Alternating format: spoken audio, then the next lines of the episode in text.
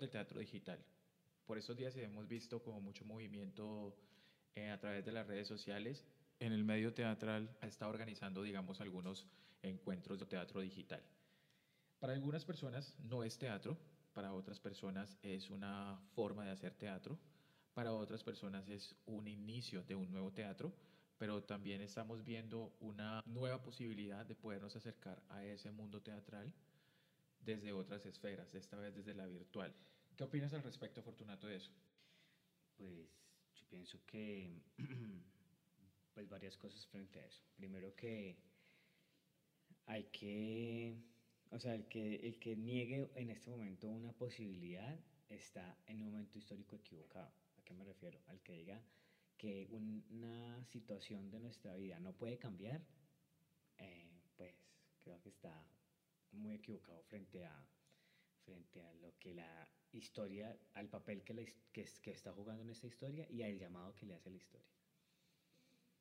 Pero además de eso hay que tratar de también establecer que lo digital no es solamente que yo esté en lo remoto, sino que tiene que ver principalmente con la posibilidad de en lo digital de conectarse con el otro, de interactuar a través de una interfaz distinta que no es la interfaz hombre-hombre, sino que la interfaz en este caso hombre mm, digital, hombre, ¿sí? hombre pantalla.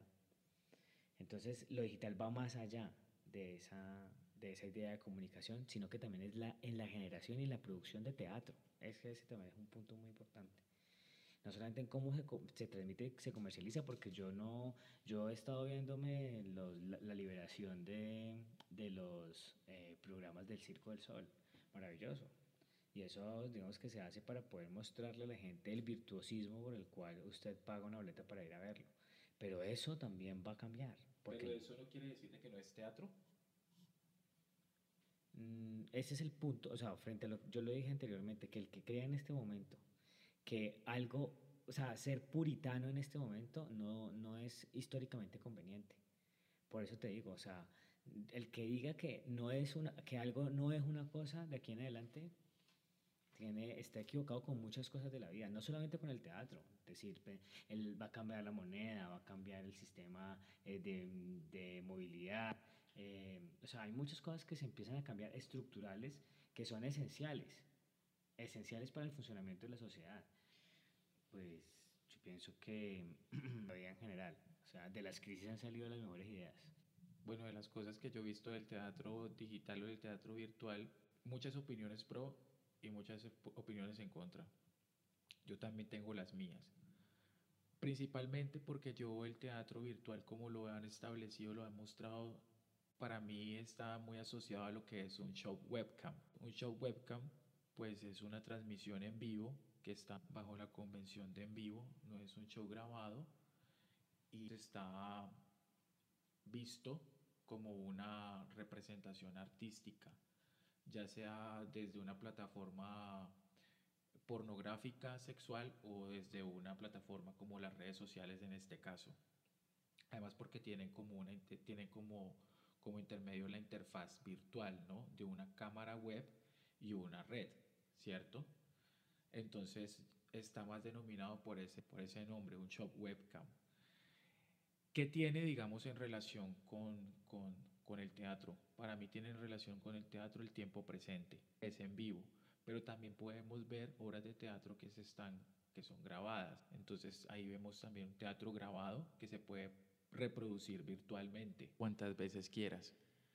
Pero el, el problema está en la imagen, la imagen teatral que ofrecen por lo general las compañías para este tipo de formato es un plano abierto general y eso hace que la imagen teatral pierda un poco de interés, ya que el cine, que estamos acostumbrados a ver planos y secuencias distintas, nos lleva mucha de la delantera por, e, en este caso. Y lo que se debe empezar a hacer es ver el teatro también de forma cinematográfica, no perder su esencia teatral. Ya hemos visto en, en otros autores o artistas en este caso de cine como Ingmar Bergman o también como Peter Brook. Em, este, estos cineastas tenían un lenguaje muy teatral y podíamos ver a través de sus películas teatro dentro de una convención de video. Entonces, es retomar, digamos, estas ideas o estos recursos de otras áreas para adaptarlas en favor de ese teatro virtual que estamos viendo.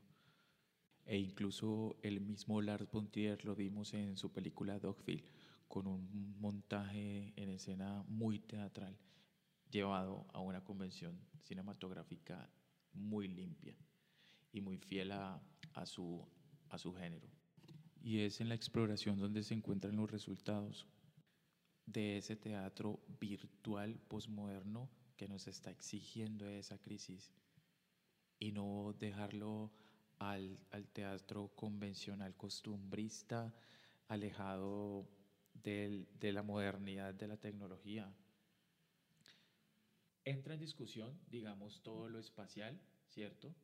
Para, porque la convención, digamos, teatral del tiempo presente, siempre el escenario te hace que vos estés en otro, con otra sintonía, ¿cierto? Que estés como concentrado, que hay una, es algo más etéreo. Uno, vos no puedes explicar esa sensación que estás, que te genera, digamos, el tiempo presente de una obra de teatro en una cámara tan grande como un escenario de tabla con público al lado, que estás, digamos, sintiéndolas, presenciando, vivenciando, sintiendo eso mismo, todos con una colectividad que está ahí en tiempo presente palpable, ¿cierto? Podemos ver el sudor de los actores, podemos ver la luz de la escenografía, podemos ver la ambientación, cómo es, ¿cierto? Todas esas cosas que se pueden perder un poco en el momento que tú puedas ver una obra de teatro por una por una pantallita tan chiquita como un celular, en este caso, ¿cierto? Digamos, a no ser que tengas unos dispositivos así como muy pro, como unos audífonos que puedan, digamos, eh, hacerte ser la sensación un poco más agradable o un teléfono de muy buena resolución, eso, esas cosas se van a perder. ¿Qué podemos seguir resaltando de esto? Que podemos ver dramaturgia, podemos ver, digamos, imagen, maquillajes, algunos elementos más del teatro, pero para mí carece un poco de sentido en cambio, si lo podemos llamar teatro virtual, ¿cierto?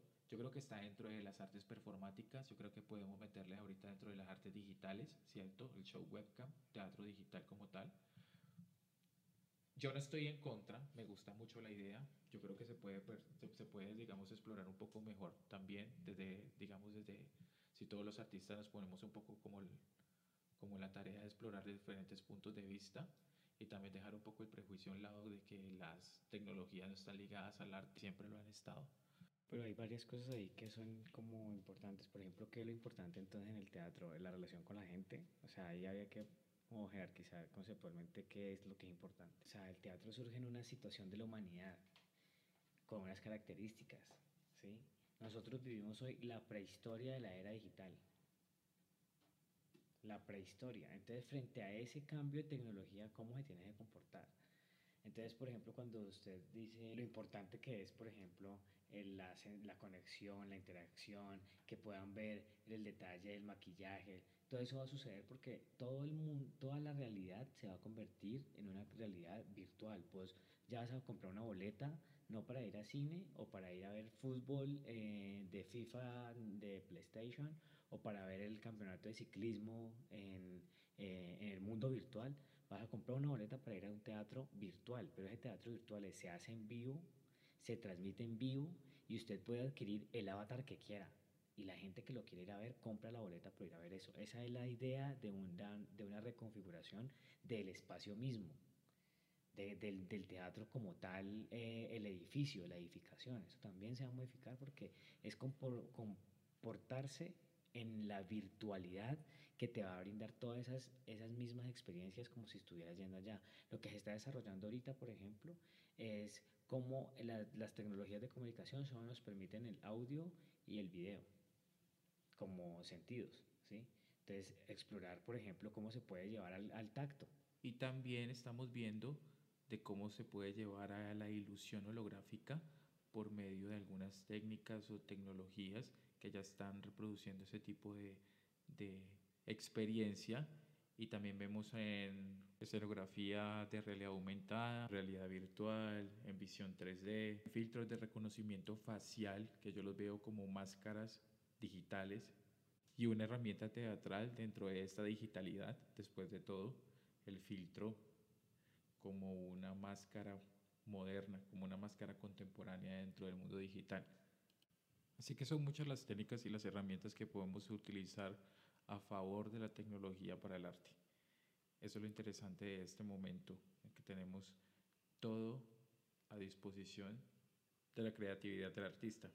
Son máscaras. Son máscaras. Son máscaras y son máscaras más interesantes aún porque además son máscaras que se adaptan a la forma de cualquier cara y solamente a la forma de esa cara. Es decir, que tiene una forma de aprendizaje de tu lectura corporal para poder acomodártela a través de reconocimiento facial.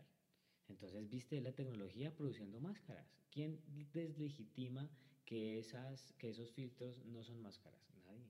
Más que ocultar un rostro, está, están de, es, eh, transfiriendo, un personaje. tras, tras, transfiriendo la, el personaje, o sea, no siendo usted mismo, que es lo que no pasa con la foto.